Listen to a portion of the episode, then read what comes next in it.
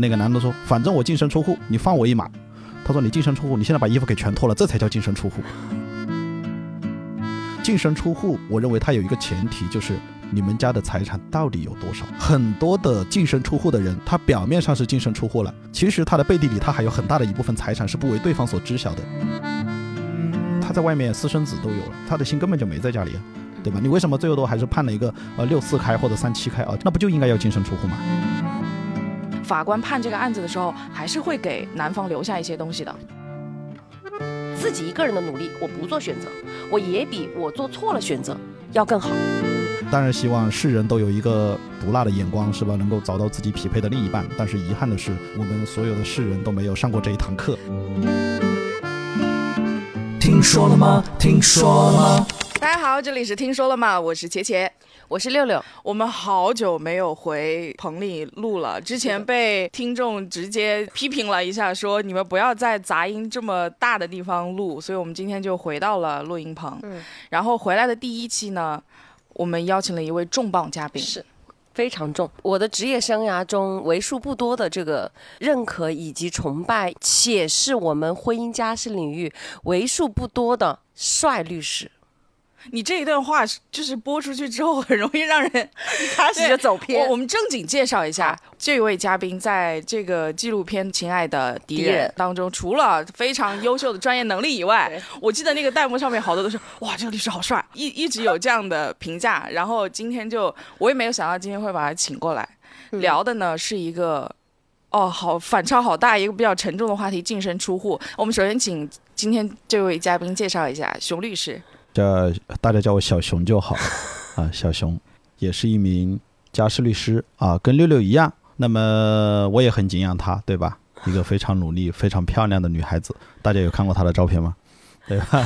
啊，照片都好看。啊，对，刚刚六六六，刚刚六六，刚刚六六的介绍就让我感觉到，就是我本来是瘫坐着的，然后突然一下我要坐起来，然后马上要把我的照片要要发出去，要给大家看一看的感觉。对对对。哎，我觉得你其实还是有很多表情的啊。就是他在这个亲爱的敌人中间啊，我又又八卦一下，就是大家对他的一个印象是面瘫，就是他自己讲了，讲述了他自己从业以来，以及他到到他现在为什么是很少有。表情的这样的一个经历，但是他面瘫的时候，大家觉得他特别帅，就是这种，不用笑。这这这里有一个关键，就是这个话筒有没有看见它很大，刚好把我的脸给遮住了，所以我侧面也想反映一下，我的脸还是比较小的。呃，我们今天以以往都说巴掌脸，话筒脸，话筒脸，对，新名完全。所以所以所以他会给到我一个很大的安全感。因为我我我在节目上其实有说过，其实因为你面瘫了，所以其实你笑的时候，你的表情会扭曲，这种扭曲会让你很没安全感，对吧？那那现在的话，你看有一个话筒的人在我面前，他让我能让我找到安全感，他这他跟口罩一样的。实际上这个东西也是映射了很多时候我们在办的案件当中，包括我们面临的很多的当事人，他们想去回避的一些东西。啊，他们内心当中有他们难以难以言说的一些秘密和他们难以言说的一些痛苦，我能够更好的去理解他们。然后你把他们的难受也埋在了自己的面部之下。不至于，不至于。今天我们要讲的这个话题，其实我是提前先跟熊律师沟通了，我说两个话题中间你选择一个，然后净身出户以及关于抚养权的问题，他马上毫不犹豫净身出户。我说好的，同意。就关于抚养权这个问题，我觉得可能纪录片当中，熊律师其中有一个案子是一个比较好的，或者一包括也是一个比较全面的一个呈现，它涉及到的细节会非常多。所以我们今天要聊的是净身出户。是，对我我我其实开始六六跟我说要聊这个话题的时候，我想到的是很多那种影视剧当中的情节，就是影视剧当中就有那种，呃，比如说两个人要离婚了，我就直接跟你说。钱、房子我都不要了，我净身出户，让你和你的，让你和孩子过上，呃，我我什么将来有一个很好的生活，怎么怎么怎么怎么样，就是那种特别大义凛然的感觉。我比较好奇的是，就现实当中，我猜啊，这种情况是不是其实并不多？呃，这种情况其实啊，我认为还算是常见的，但是只是说我们我们要去想象，就是说它会出现在哪样的场景里面？就比如说啊，有法官站在法庭里面啊，一个法锤敲下去啊，把判原告或者被告净身出户，还是说他就是在两个人的这种争执当中，两个人的这个协商当中净身出户呢？我记得我我们当时在协调的一个案子的时候，我觉得很有意思。那个男的说：“反正我净身出户，你放我一马。”他说：“你净身出户，你现在把衣服给全脱了，这才叫净身出户。”啊，对吧？就是在法庭的时候，其实，在这个过程当中，你会发现，两个人他其实他为什么会走到，就是说一方要净身出户的目的？我认为这个当中其实还是有很多可以，我们接下来都可以慢慢的去探讨的。净身出户这个词，就是大家的这个定义上，呃呃，大家对于这个定义可能更多的是觉得，呃，就是我不要钱了，不要房子了，不要这种物质性的这些东西。那我。呃，有些人可能他会有一个判定，就是说我要怎么才能让对方净身出户？我又回到我们看的很多那种影视剧啊，影视剧里面很多人就是说，你有小三了，你背叛这个家庭，你要净身出户，这个是受法有法律依据的吗？准确来说，就是净身出户，它不是一个法律术语。其实我们翻遍了整部民法典或者整个的呃我们的单行法，其实你会发现没有这个净身出户的概念。我们一直在讲净身出户，它是一个民间的概念。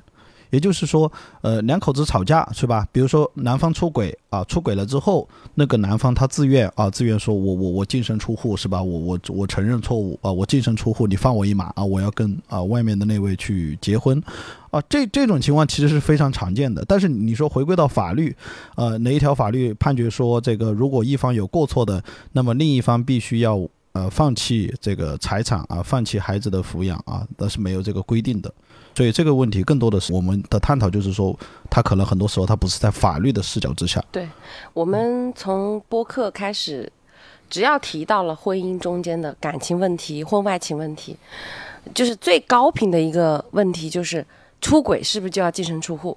就这个问题是，可能我们在多多期节目中都已经提到过了，就很多，甚至于说我们在。抖音啊，或者小红书上面，经常也可以看到有的人在上面写，比如说二零二一年离婚有新规，这五种情况要净身出户。什么出轨了能让对方净身出户吗？然后这些误解全部都一直存在，到现在为止，可能很多的当事人他问的第一个问题就是，这种情况他应该要净身出户，或者我必须要让他净身出户，就是因为大家都认为出轨确实是对于。自己对于婚姻的最大的背叛，觉得最大的惩罚莫过于净身出户。但实际上，法律它讲究的可能会更多的，它是规范的不是道德层面的东西，更加不是情感类的东西，它更多的会是理智的去考虑。那我对于婚姻的背叛。可能会有一定的补偿或者赔偿这样的一个问题，就是对他的精神损害，或者说对这个过错方有一定的这种小小的惩罚机制。但是在财产的分割中间，他不会去考虑他的感情上面的离经叛道会跟最后的财产的判定有什么区别。所以这就是说，我们首先基于一个前提，就是因为刚刚熊律师讲的净身出户并不是一个。法律上规定的名词，又加上了我刚刚讲的这些原因，所以最终我们要把净身出户的这样的一个这样的一个事情，我们把定义为，并不是法律的要求，而是可能基于当事人的自愿。所以基于了这样的一个前提，我觉得我今天想讨论的就是去了解陷入到感情漩涡中也好，或者想要再找新的生活这样的当事人也好，为什么会选择？如果他选择了净身出户，会不会有自己后悔的时候，或者是他有什么样的体验？这可能是我觉得我想要去了解的和探索的一个部分。嗯，我觉得这里可能我们需要先明确一个定义。嗯，从通俗的讲法上来讲，净身出户它代表的是什么？呃，我们广义上大家的理解就是钱、房子，就是这些相对物质的这些东西，涉不涉及到像比如说抚养权这些东西呢？呃，当然包括呃，如果说你刚刚讲的是广义，那我广义你真的是你真的是要一丝不挂的出去，你知道吗？这个我认为他我们我们就是谈狭义的理解，那么那肯定就是因为我们婚姻当中无非处理的就是婚姻、财产、孩子的问题，所以说我们谈净身出户，从狭义上理解的话，它其实就是孩子不跟随他直接生活，然后所有的夫妻共同财产是归另一方。啊，所有所有的债务可能由自己来背，大概就是这个意思啊。我我们通俗的理解都是这样子的。这个有点，就是刚刚熊律师讲到所有的债务我来背的时候，对有点那个英雄的感觉了，就是就是我们所希望的那种电视剧里面一个男人，对吧？对自己的那个女人想说的那句话。对对，基本上会出现在那种可能做生意失败，外面欠了一屁股债的时候，发现我承担不起这个家的往后走的这个能力了，然后就把现有的能给到你的就你拿走吧，然后我来承担剩下的一切对，债务，就大概这种感觉。但是在讲到这个净身出户的时候，我我我一直觉得有一个很有意思的一个话题啊，这是我刚刚临时想到的。我们在很多地方看到一些营销的课程，对吧？那么我可能报了一个价，我要卖给你，你决定买这个东西，实际上我是要我作为卖家，我是要让买家感受到你买家是觉得你占了便宜的。好，嗯我因此想到了一个什么话题，就是说，其实净身出户也是这样。我们的案件当中，其实你会发现，很多的净身出户的人，他表面上是净身出户了，其实他的背地里他还有很大的一部分财产是不为对方所知晓的。嗯但是他的策略就是说我让对方感受到我已经净身出户了，其实这个时候他似乎取得了一个所谓的双赢的层面。所以你会发现，净身出户，我认为它有一个前提，就是你们家的财产到底有多少。对，其实真相是不明了的。我我我我为什么聊到这个话题？其实我就是想跟大家分享的是，有时候呃，律师的工作职责到底在哪儿？嗯律师的工作职责，他不是说你们家这么大的一块蛋糕，我怎么个切法啊？到底切十份给你还是多少？说实在话，如果你只能证明你们家有一百万的资产，那哪怕就净身出户，你也就得到一百万。但是，呃，通过律师，如果我们在调查的过程当中能够帮你挖出一千万的资产，你哪怕只拿一半，是不是也还不错？对。所以我由此而想到的其实是，呃，我们律师的日常的一些工作当中，他的一些重心啊，这样的话也是让大家更加的了解这个行业。我最近的一个例子就是他刚刚熊律师提到的，就是当时那个男方提出来说要离婚，然后跟女方就拿出了一份协议给的给到我的这一方当事人，就说我就是净身出户了，你看这样的一些条件怎么怎么地，怎么怎么地，然后女方就觉得很委屈，但她也说不上什么，但是我把那个协议一摆开来看，就是把房子拿走了。把看得到的显性资产说，哎，都给了那个那个了，他觉得净身出户就是我把房子给你户嘛，把房子给你了，那就是净身出户了。最大的一个板块，存款没有说有多少，最主要的是公司股权。其实很多人他都是对吧？这个能够下下蛋的鸡是最最贵的嘛，它可以持续给你带来财富的这个部分完全提都没有提。然后之前到底有多少的收入也没有提，所以很多人都觉得净身出户，如果你要做狭义的去理解，就是把房子给你了，那我就是净身出户了。但是实际上，对于我们做律师来说，就刚刚熊律师讲，这块蛋糕怎么个分？经常也会有这种当事人，对方说我们五五分啊，五五分，但是五五分蛋糕有多大？一千万的蛋糕还是一百万的蛋糕，对吧？都是五五分。所以我们所要的公平，是指的是我们要知悉所有的财产情况下的做出的所谓的五五分，这才是真正的。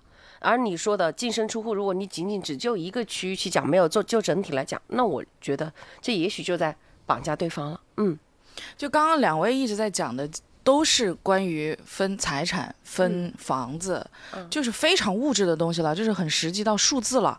呃，我我我有看，就是应该是二一年民法典，其实对净身出户有做一个分类，就是哪几种没有，没有吗？不可能有。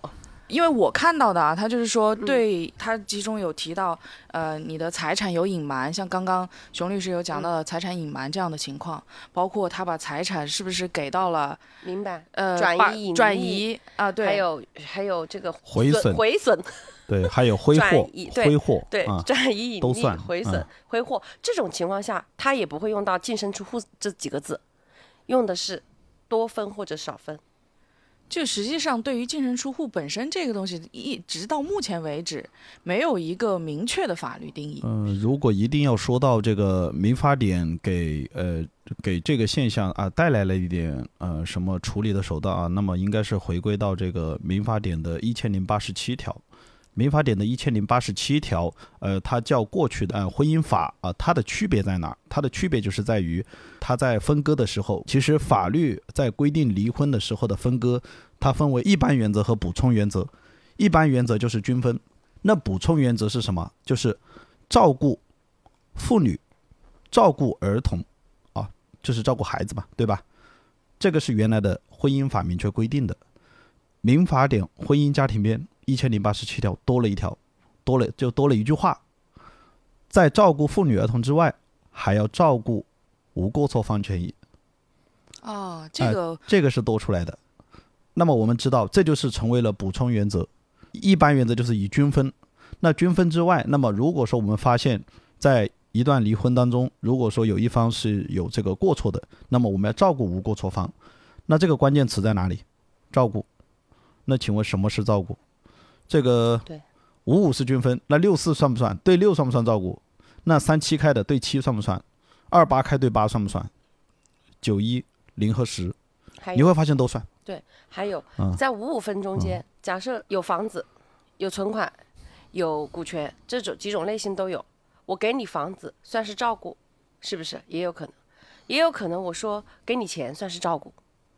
那你这个照顾，其实我们在我们律师的这个这个眼里，我们觉得都是叫自由裁量权，就是你的这个照顾是在很多场景下你都可以进行解读的。我当时有一个在异地的一个审理的一个案件，当时我们这一方的女方她是要求是要要房子的，而对方他也想要房子，然后最后评估的价格又非常低，我们是想要竞价取得，就是我们当时提出来说，我们谁提，既然两个人都要房子，我们就竞价嘛。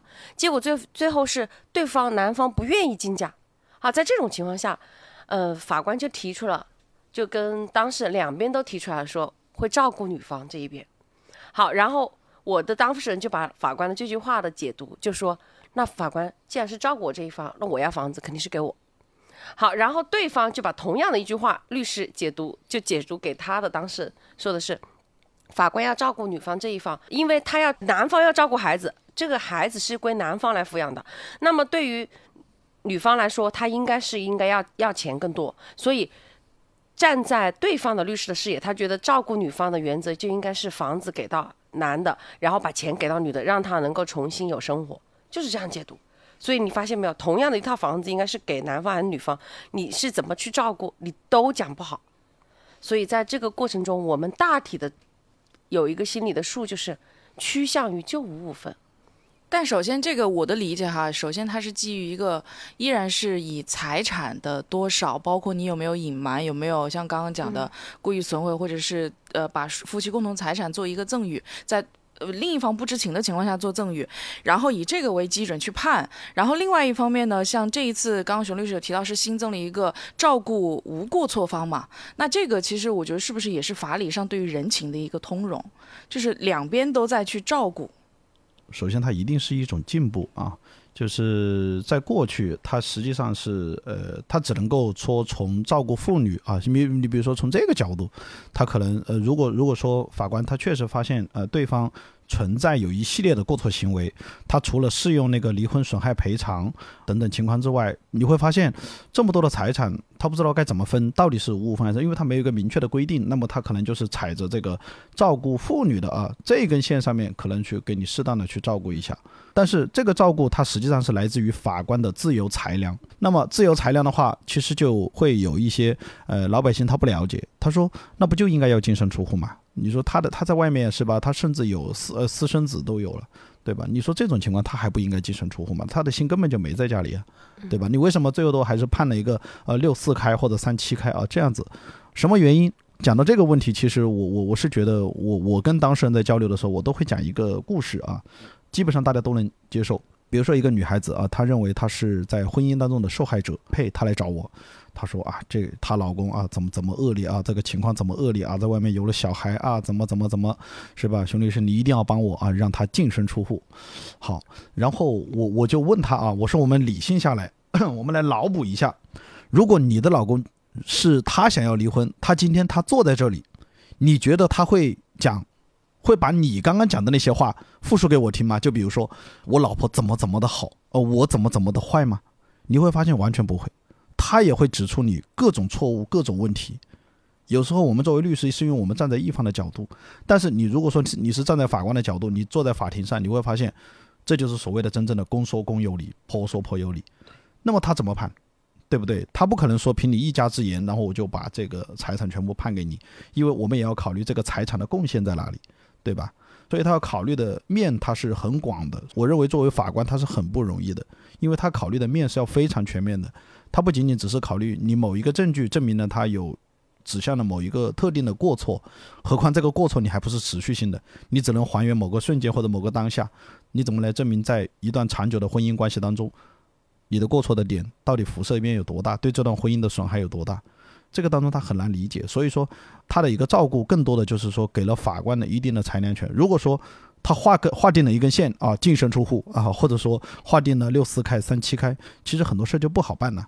这些时间就是会让我们每个当事人去了解和理解。其实你站在自己的角度去看问题的时候，你你往往都会是觉得最好对自己好就是最大的公平。但是你反过来头来说，对方也会这么想。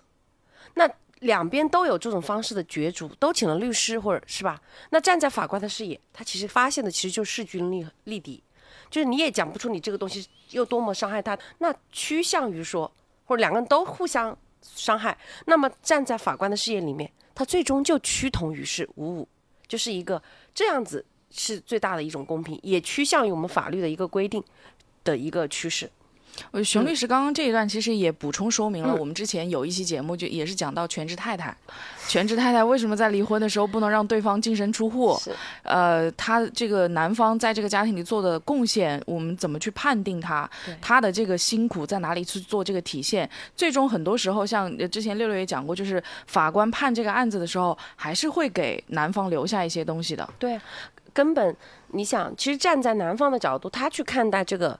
看待这个全职太太的配偶这一方，他觉得你只是在家里做家务，你知道外面赚钱多难吗？这种心事多难吗？我天天在外面奔波，我养了这个家，你没有在财产上面直接做任何贡献，但是你却要拿走一半，是吧？站在男方的这个角度，他就会这么来想；而站在全职太太这一方，说我其实本来就可以赚这么多钱，是我为了你，为了成全你，我放弃了我应该有的事业和我自己有可能的收入。放弃了我的前途，而现在我可能还在东山再起又难，为什么不能够让我多分？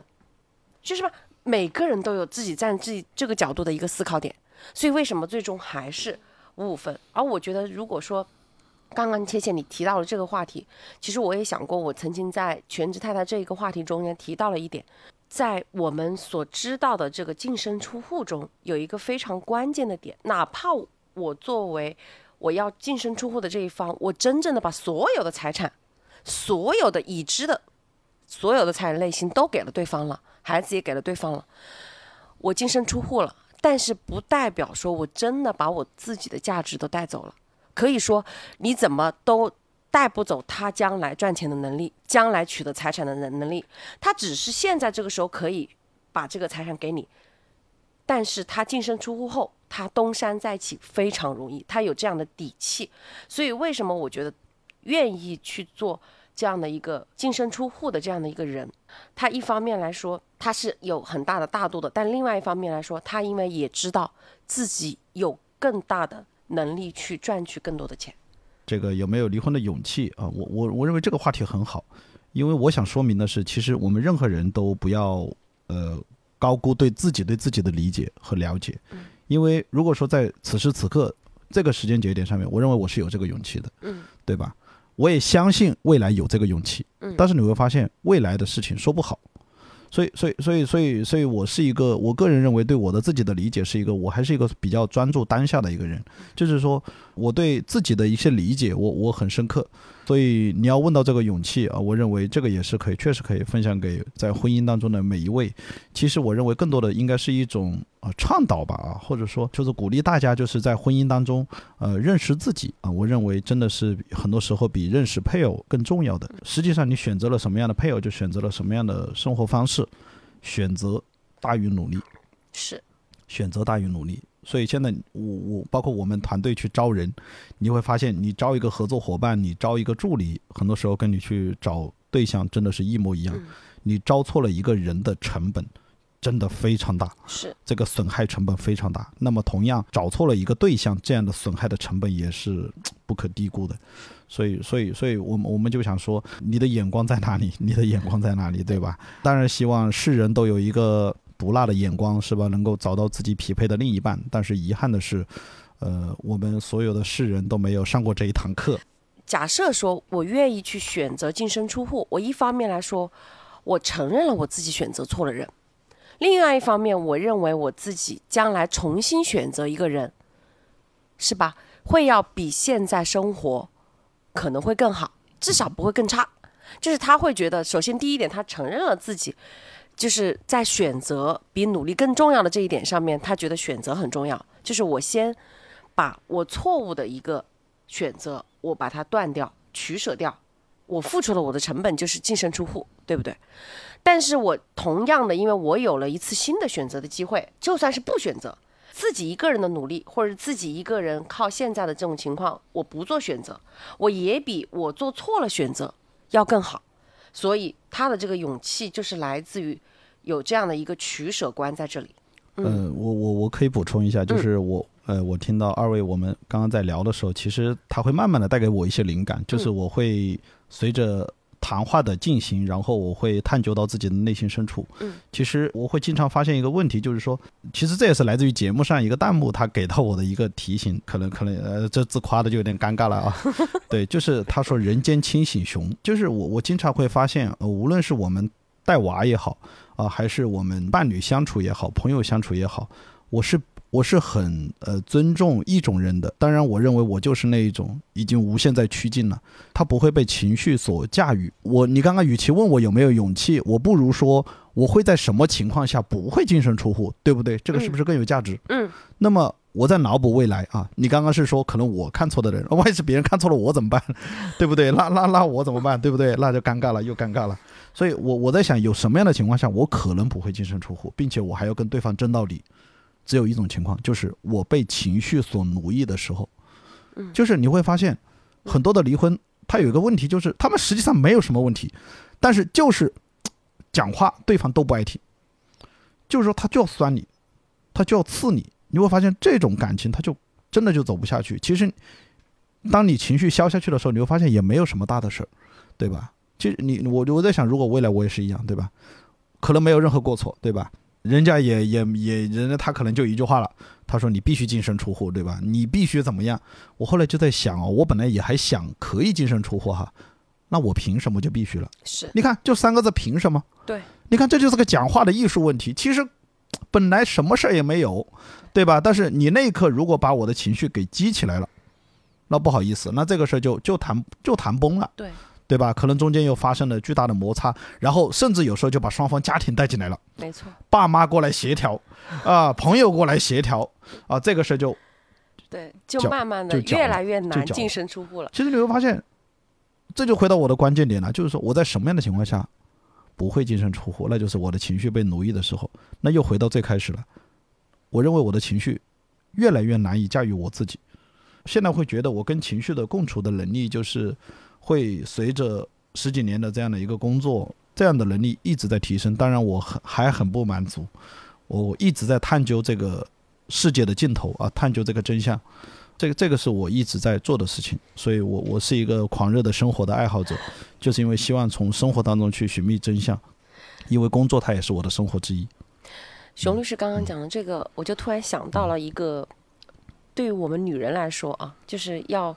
要明白的一个点，就是我很早的时候意识到，就是当一个事情是本身就类似于净身出户，并不是一个应尽的义务、法律要求的义务和责任的时候，你如果去要求对方，就会让对方认为刚刚那三个字出来了。熊律师说的，凭什么？什么意思？比如说我要结婚，我要求你要买一套房子，和他自己本来想准备一个房子。给你，或者是我想结婚，我希望你向我求婚，我希望你给我买钻戒，是不是都是并并不是应尽的义务，对不对？但是这个事情是应该是对方主动去想到，然后并且实施的。你如果去要求对方去做的时候，对方就会很不舒服了。本来他可能想做，他可能也在这里做一些酝酿。我想是不是要给他求婚，是不是要给他买钻戒，是不是要买房子？我是不是离婚的时候，我我应该净身出户？他其实在掂量的。但是，当你的一句要求一出口，完全性质变了，好像这件事情如果我没做，就是我错了。站在对方的角度，所以这种我也是从我的当事人他们的身上，我就不断的去反思嘛。所以为什么我们觉得我们对对方有对我们的情侣对我们的对象有要求的时候，我们一定不要去直接把这一种过高的要求提出来，而是我们降低我们的期待。我们觉得如果你做了，那当然更好。如果你没做，也是 OK 的。我理解。我想这样的一种心态，会对你将来结婚也好，两个人是谈恋爱也好，还是结最后不得已的分手和离婚也好，这种心态是对对彼此有用的。不要把净身出户这种或者买房子这种送彩礼的要求，这种非法定的要求，变成你脱口而出的对方的义务。我就刚刚两位的对话之后，我突然想到一个画面，就我觉得人可能就是不管你多大，他的那个内心深处是没有长大的。就是我想到的画面是什么呢？因为我们大家都有小孩嘛，就是大家看有有没有这种经历啊？比如小朋友，他早上起来已经想好了，他比如说我要自己去刷牙，他都已经站上那个台子了，你走过去冷不丁的说：“哎，你记得把牙刷喽。”他那个时候可能就拿起那个牙刷，直接扔在地上。就是你为什么要提醒我？我已经想到了这件事情，我也要去做了。但是是你在要求我，这件事情的性质就不一样了。有可能这种青春期就是这样的原因产生的。就是我觉得 真的人的叛逆可能是一直都在，不管你有多大年纪，不管你是十几岁也好，几岁也好，或者是你七八七老八十了这种也好，我觉得人好像都是会是这个样子的。是。而且就是刚刚讲到净身出户这个事情，一直就是在讲说，讲到的是。净身出户的那个人，底气也好，勇气也好，或者说他在除了实质性的财产以外，可能还有股权这种看不到的一些东西。其实我刚刚突然一下有就被熊律师的那一段话有点到一个想法，是我之前没有想到过的。就你说一个人他净身出户之后的底气、勇气，可能是他的工作能力或怎么样。其实你要说工作能力的话，我觉得客观来讲每个人都有，但很多时候往往就是被情绪裹挟了。我觉得我为这个家付出了这么多，但你说我离婚了之后，我不能去工作吗？你始终是可以付出自己的劳动的，但是很多人就是在被情绪裹挟的情况，就是说，那没有你，我活不下去了。是，我觉得很多时候，一个是情绪，一个是情绪的裹挟，然后还有一个客观的一个成长的一个条件，就是说，他实际上他对自己的一种自信心的一种缺失，或者说是我我们经常讲的所谓的安全感，他不相信自己。在这段婚姻当中突然抽离出来，他未来的生活其实习惯各个方面都会被打破。他不相信自己能够立马的能够克服，可能他说从长远来说，五年十年可能我能克服。我也知道习惯使然，我都能够去慢慢的去克服。但是那段时间怎么过？其实很多人他本质上他担忧的点在这儿，但是他们自己并不知道他们担心的点就在这儿。他们会基于这个点而辐射开来，就是说对自我的否定。他说未来可能我这一辈子都完了。就回到你刚刚说的，我一定要把那个话题拉回来，非常好。小孩刷牙的问题，同样他也是对小孩的成长完全没有自信，就是其实很简单的一个道理，小孩这个牙没刷好，他因此而可以推断这个小孩不自觉，这个未来完了。你看他所有的潜潜台词都是未来完了，小孩未来完了，一门成绩没考好，未来完了。其实他就是对自己的极度的没有自信，但是。这个时间节点，它是被情绪所裹挟。但是你情绪一下头，你看为什么我们说叫人间清醒的原因，就在于你被情绪裹挟的时候，其实我看到了，你只是对中间的一段过渡期的一种不适应，或者是一种担忧。那么其实是不是只要解决这个问题，他什么问题都能解决？很多人就是这一道坎过不去啊。我们今天要解决的就是这道坎的问题。人这一生，什么是最重要的？我是时时刻刻都在想这些东西的，那就是自驱力。因为我知道我我是一个有自驱力的人，就是我什么东西是不需要靠外界来给我刺激的，我不停的在更新迭代。回到这个净身出户，很多人他就他只会一种茫然无措的感觉，他只会觉得未来完了，但是他实际上没想到，在他面前的只是一道坎。这个坎其实跨过去了很快的，你跨过去不就完了吗？这个坎就是你跨过去啊。他说你，我说我怎么跨过去？我说你跨过去。啊，很哲学的一句话。扯个题外话，就想到一个最近网络上比较红的一对话，就说朋友约你出来玩儿，啊，在家里一各种收拾啊什么，你怎么还不出门啊？你知道吗？出门玩儿，首先第一件事你要出门。对，就我觉得其实可能是异曲同工之妙，就是你跨过去的这件事情是你跨过去，你你跨，你先跨行不行？你不管这个脚抬得高还是低，然后跨得远还是近，你先跨。对，就是行动派，然后潜台词就是不要想太多。嗯，是很多万事的万物的悲哀就是来自于你想太多，做太少。我前天在跟我的一个当事人在做一个事情，我跟他讲，我希望他不要用诉讼的方式解决他这个问题，我希望谈判。然后他就一直，我跟他讲了这个阶段我们要解决什么问题，怎么样去谈判，要解决这个问题是我们当下要处理的。但他我在这里聚焦给他去做这样的一个演示也好，给他去做这样的培训也好，他就一直是焦灼的，他一直盯在接下来做不到，最后比如说他不会同意，他一定怎么怎么地，就是他讲的是那个后面的目标中间会遇到的问题，我就给他打了个比方，我说这个目标最远的目标在这个位置，你是要通过中间的若干个小目标达到这个位置的。可能就是一步一步，然后走到这个位置的。如果你因为觉得最后那一步你做不到，然后你老是不迈出你现在的这一步，那我跟你讲，你就是根本做不到。打了一个比方，就是有一个，嗯，我是看了一本书，上面说，当时老和尚带着小和尚晚上了，就说要下山，小和尚就问老和尚：“我们只有这一个灯笼，外面有豺狼虎豹，我们是其他地方都看不见，天这么黑，我们怎么才能够到达山下？不可能的，觉得太害怕了。”老和尚就说了一句话：“看脚下，走路就行了。”就这样，就是你就一步步走。踢着这个灯笼走就是了。但我我觉得我们今天不到目前为止啊，不是说要去批判，或者是说教大家一定要在面对婚姻破碎的时候，面对对方在跟你争财产的时候，我要大 度我要 我我我就不要你净身出户了，我不去拿我应该拿的这个东西，只是说是心态上的一个调整。这个心态上的调整，往往它会决定了你最后的结果能不能达得到。所以我觉得这个就是拉回到我们今天讲净身出户嘛。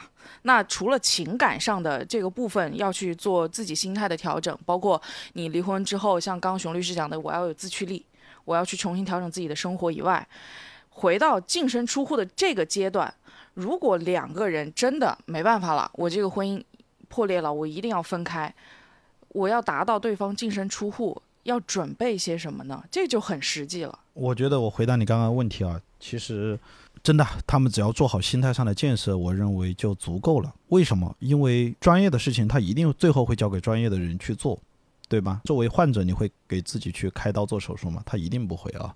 所以，所以如果说他面临的这个法律问题足够的复杂，那么他一定会考虑去找到合适的律师。其实我也会经常讲一句话，就是当事人来咨询的时候，我都会告诉他放轻松的原因，就是在于底牌是由你决定的，出牌是由我决定的。所以说，你们家只有一千万的资产，你不要幻想着它有两千万出现，我没有办法给你变个两千万出来，但是我一定会通过我的努力，怎么样让你得到一千万当中的一半，甚至是更多，对吗？这些是我的工作，你不需要去操心。所以本质上而言，对于当事人，他只要考虑清楚他的诉求，考虑清楚他是否要坚持选择解除这段婚姻，剩下的事情他一定是去找到一个匹配的律师来做这个事情。当然不一定是律师，你身边如果说有对法律很精通、很了解的，可以让他们来从中去协调啊。但至于你说要怎么样的、什么样的证据，所以一般来说我会说这是律师的事儿，跟你没关系。你看我为什么要这么说？表面上很粗暴，但是实际上会给当事人带来极大的安全感，因为我会告诉他你日常该生活生活，该干嘛干嘛，这是律师的事儿。但是你一定要说到证据的问题，那么我我们认为啊，就是说首先看你得是什么过错，对吧？你像有家暴，他也算，对不对？你这种有外遇，他也算，对不对？所以我看我们这个从哪说起啊？这个要不露露来说说证据方面的啊？先讲这个家庭暴力吧，需要什么证据？我觉得这个嗯。部分，其实我更多的会是觉得，因为它其实就是一个离婚的一个过程，就是你说，当事人都会是想，哎，我有我取得什么样的证据可以让对方净身出户，但是我可能在帮他分析这样的一个目标点的时候，我不会建议他把这个目标设成这个样子，因为我们知道，你像设一个法律上面达不到的一个目标，然后你请律师在解决这样的一个问题的时候，相当于说你在过高的期待。将来如果两个人协商不成，因为首先精神出户一定是协商的结果，你不要期待判决能够达到判决对方精神出户。如果我们设的目标，我们应该是这样的一个概念，就是我们尽可能的在法律平均分割的基础上，多争取一些对自己好的资产或者你比较在意的东西，而不是说我一定要去追求我基于对方。一定要去做，而且法律还完全不可能支持的点，净身出户，我觉得是这样子会更好一些。这样我们把这个对方的期待以及我们法律的一个预判放到这个中间的时候，我告诉他这个东西只能够靠对方能够同意。那我取证，我们真的来说，我们不如实际一点，比如说。我们取证能不能？因为你要净身出户，首先它是一个需要对方有极大的底气以及极大的勇气的，对吧？那我可能就会要速战速决。首先我在时间上面定的一个目标，那你的想法是不是想快一点？因为如果人考虑久了，我告诉你，这种勇气稍纵即逝，所以有可能是我通过了一次跟你的谈判，然后我马上把这个事情给定下来，然后你同意了这件事情，那可能是更好的一种方式。那就是尽快的来说，两个人用协商的方式。然后第二，如果说我们一定要去做诉讼的一个准备的话，那我们就是可能也是要考虑，你要一次性判离，而且在一次性判离的情况下，可能还不是判决离婚，就是我们所说的调解离婚，因为调解离婚才有可能，对吧？一方不会上诉。你想判决离婚什么意思？就是双方对于。离婚离不离婚，或者是对财产一定是有争议的，他才会下判决。没有争议不会下判决。所以我们在跟他在做这样的一个分析的时候，我们就还是跟他说，给予了调解。那我们首先，你做最坏的打算就是两个人调解不好，要做判决，什么意思？第一次要起诉离婚，我们要求，比如说有呃从有那种家暴，而且还有这种恶习屡教不改，还有或者是我们所说的感情破裂的那个十个所谓的那些标准。能不能够构成？还有，就比如说有没有与他人同居啊，并不是说要什么婚外情就算，这种你都有没有很那个的证据，我们来去支撑，这是第一点。离婚就很难，就依次判决离婚。第二点就是我们在离婚的过程中，我们希望是多分财产，而不是说寄生出户啊，多分财产。那我们刚刚讲的，熊律师也提到了这一点。嗯，浅浅你也提到了，我们在什么情况下是可以多分？就对方是转移盈利、损毁财产才算，甚至于你刚刚浅浅你提到的，我在婚内赠与给他人，如果我是基于我的自愿，或者是我跟别人基于感情，我送给他的这些婚内的财产来去赠与他，这都不叫转移。首先跟你讲，对于多分的财产中间的转移这样的东西，我们看上去很容易，好像我转给你一百万了，就算是转移，我转给你，你是。我的婚外恋人，但是在法律中间，什么叫转移？是我为了恶意的规避我在离婚中间有可能的财产分割。比如说，明明我们两个人感情已经快要破裂了，我要离婚了，这个一百万明明是婚内财产，因为我知道我们要要离婚了，我才把这个一百万转给你，转给他。这个主观恶意，你要把它证明出来，这才是构成了多分的可能性。那你的证据的要求是极高的，极其高的。我到现在为已有的，我们在类案检索中的判例也好，还是我们自己在做案件的时候，我们都大量的举证对方转移资产，因为我们都知道要离婚，大家都有感知的，所以都会有大量的这种，尤其高净值客户都会有这样大量的这种金额的转出转移，但最终真正的被司法认定的极少。所以我说，我我我刚刚讲了这么多，我还只是讲了几个比较关键的点，还没有全部的讲细。每个人情况不一样，反正我讲，我想讲的就是，我们想要达到的净身出户这样的一个证据，我认为难度是极其大，可以说是没有的。所以，我们与其不如说我们这个目标是没有办法通过判决达成的，我们不如写，我们也就是理智一点，我们通过我们的感情，通过于让这个对方基于两个人说。他自己认为我想要给你更好的生活，我觉得我为我的将来负责，然后他愿意净身出户，而不要去做证据的准备。这是我大的一个想法。哇！我就听完六六这么长的一段话之后，我的感觉是，真的，如果是哪天真的遇到了要分财产的时候，我都会想说五五分就五五分吧，你赶紧走，赶紧走。对你这种心态其实反而会更好。不，我不是说，并不是一定要一一开始就放弃，就是我会一开始先讲清楚。就我听到这，我已经放弃了。就是很明显的，就是会感觉，呃，首先因为包括像我们之前也聊过很多离婚的案子嘛，不管是争抚养权也好，还是我就单纯的只是分财产，我不要净身出户也好，就已经是一个旷日持久之战了。更何况我是要你净身出户，嗯，就是首先你要达成的是意识上的一个共识。然后，其次要对方能够真的愿意，最后心甘情愿的把这个东西交出来。嗯，更何况有时候其实因为我身边有，确实是有朋友。因为涉及到家族之间的利益关系，最后呢就闹得不是很愉快。分手了之后呢，变成了是虽然我净身出户了，可是我有一个强大的家族，然后就变成了家族之间的战争。那个场面就是很可怕，就是对于朋友来讲，会觉得首先是可惜你的这一段感情的这个消失，但是同时呢。作为朋友来讲，因为大家就是一个圈子里面人嘛，你就会发现老死不相往来，然后相互之间的生意也做不成，就是最后后续的这个后遗症，是大家无法去估量也无法去想象的。我觉得这个也是比较可怕的地方。我不知道熊律师接触的这些案子当中，真正是到了净身出户这一步的当事人，不管是男方还是女方，他们的在离婚之后的这种生活的改变，尤其是这种心态上、情绪上的变化。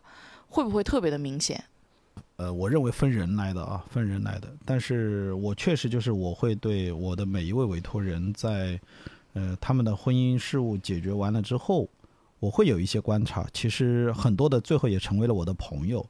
你会发现啊，我以女性啊，大部分的女性为例，那很多的女性她可能从一段这个婚姻啊这个当中走出来了之后，其实你会发现她们的心态会有一些很大的一些变化啊。他们过去可能呃，在一段所谓的失败的婚姻啊，当然我们不一定认为他失败啊，但是他自己可能认为失败的婚姻当中走出来，那么他可能会从一个自我否定的时期，然后慢慢的去重塑自我啊，他去再次找到自我。你会发现很大的表现就是说，哎，他慢慢的开始爱上了健身啊，他慢慢的开始爱上了生活，呃，就各种。那我还有一种就是说，你会发现有有一些年纪稍大的女士，她慢慢的走上了修佛的道路。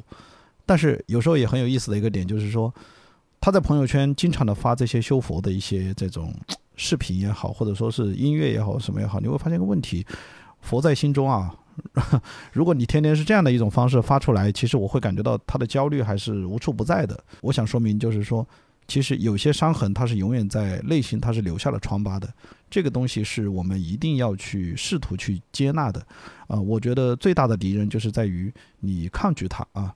你抗拒他的时候，其实你就抗拒了你过去的人生，嗯，所以其实对于每个人来说，他都会有影响，都会有都会有损害，嗯，但是我觉得我看到的所有人，他们都在很努力的去找到自我，这个就是我觉得很可喜的一个地方，因为我想说，如果他们从小学开始就能够重塑自我，能够找到自我，他们后面的人生应该来说不会太差。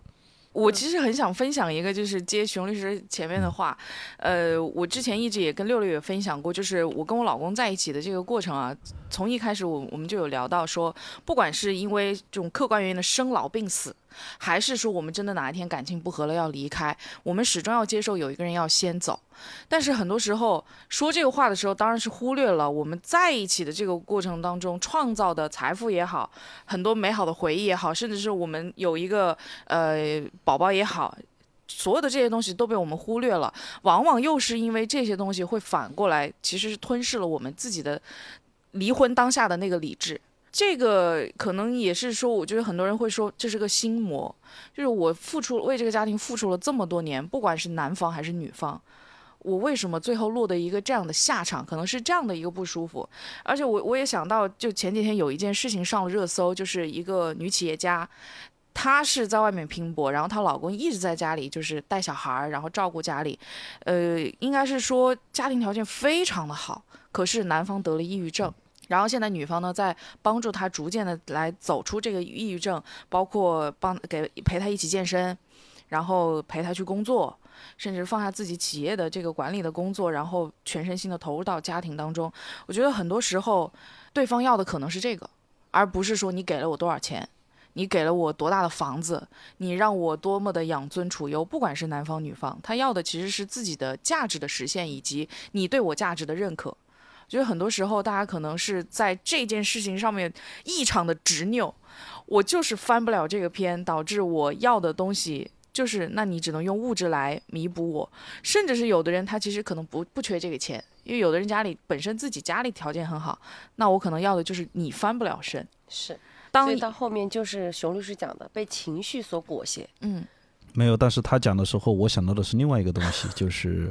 爱情和婚姻最美好的样子，其实就是彼此付出、彼此关注，还有第三句话四个字的叫“不求回报”。呃，这就是爱情最美好的样子。就我最后呃，因为一直聊到情绪这件事情嘛，我其实想推荐一部电影，但是我忘记它的名字了。我不知道熊律师有没有看过，就有一部西班牙的电影，它是很多个小片段、小片段这样集合在一个完整的电影里面。呃，我我如果有想起来片名的话，我到时候把它写在那个节目的对评论区吧，就应该很多人也看过。它其实中间每一段每一段都是最终要表达的，就是一个人当在情绪上非常的执拗、翻不过去的时候，得到的结果往往是你不堪想象的。这个。最后是一个这样的结果，我觉得那部电影大家可以去看一下，就是对放到婚姻当中，有时候很多人双方男方和女方之间的这种争吵，可能就是那一句话，那一个小坎没有跨过去，往往导致的这个结果就是 灾难性的，就是像刚刚熊律师讲的嘛，这个疮疤在这里，你有可能会哪一天会被揭开，但是只要揭开，那就是一种疼痛。对。所以，我们今天虽然谈的是净身出户的问题，好像听上去是跟婚姻、跟我们的法律有关系，但实际上我发现了很多的问题，就是情绪。如果我们能够处理好我们的情绪，站在我们是要求对方要净身出户的这一方啊，更多的，那我们降低期待，不要去。对对方刚刚那个四个字，就是熊律师讲的，不求回报，关注，对彼此付出，不求回报，对，就是以这种心态来。那站在另外一方，就是你偶尔也可以站在一个，就是你自己本身就已经付出多的这样一方来说，如果说你将来是有这样的底气，可以去让自己也过得更好的，我想无妨可以选择到最后的那一步，也一样的对他尽最大的义务。这最后的这个其实就是大家不要钻牛角尖，对，所以我们今天的节目呢，就我们还是那句话，不希望大家遇到这些事情，希望大家无论是在感情内，还是说已经结束了感情，都可以去相对从容一点的去面对。嗯，那我们今天这期节目就到这里，谢谢熊律师，谢谢熊律师，谢谢。喂，听说了吗？听说了。